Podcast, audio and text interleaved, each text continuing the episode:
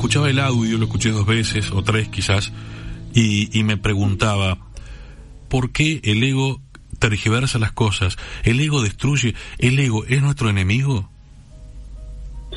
No, no, al contrario, no, necesitamos ese piloto.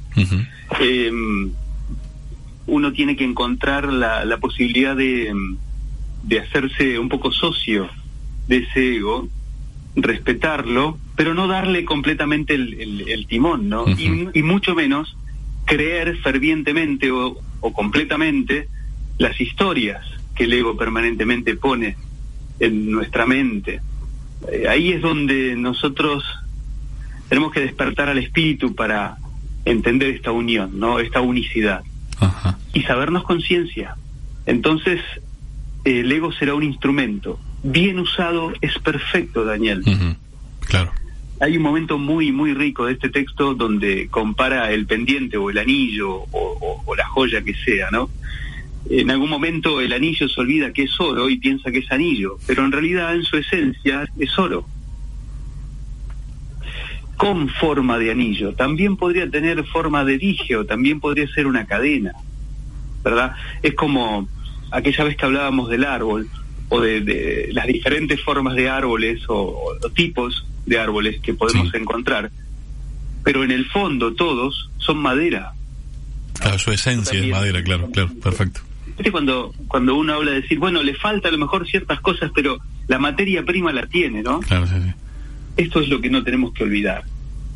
Eh, también, Dani, es muy importante diferenciar pérdida con olvido. Nosotros uh -huh. Jamás, ninguno, ninguno de nosotros hemos perdido ni perderemos nunca la esencia, jamás. Pero sí podemos vivir mucho tiempo de vida olvidándola, omitiéndola. Bueno, ahí que ahí, ahí te hago un parate ese, ese olvido es consciente o inconsciente? Es inconsciente porque uh -huh. cuando uno despierta la conciencia se da cuenta claro. que estaba perdido. Pero nos perdemos para experimentar la remembranza, el recordar que no somos un cuerpo, simplemente, que no somos una personalidad, que no somos una mente pensante y nada más, que no somos una persona que va a ocupar un rol determinado en la vida con ciertas obligaciones durante algunas décadas mientras estemos aquí.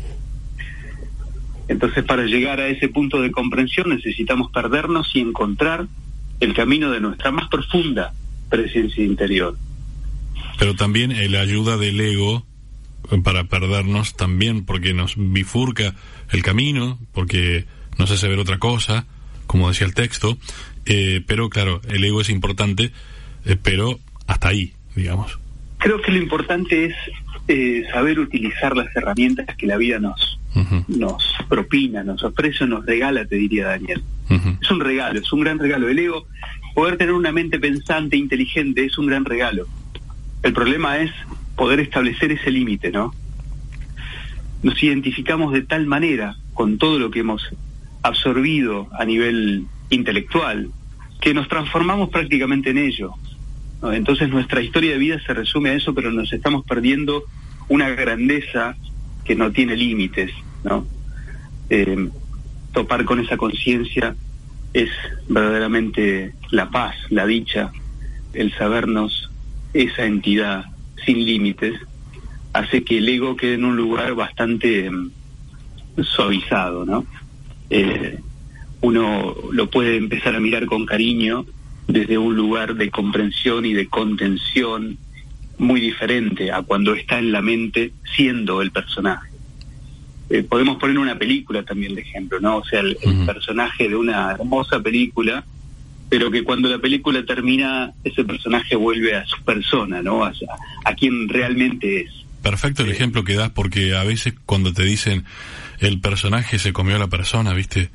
En una película claro. o en un actor este es realmente como como que el ego te ha comido también no hay muchos ejemplos Dani. Uno también cuando mira la televisión eh, no se da cuenta en ese momento que está mirando una pantalla. Y estamos todo el tiempo mirando una pantalla. Uh -huh. no estamos mirando otra cosa que no sea una pantalla.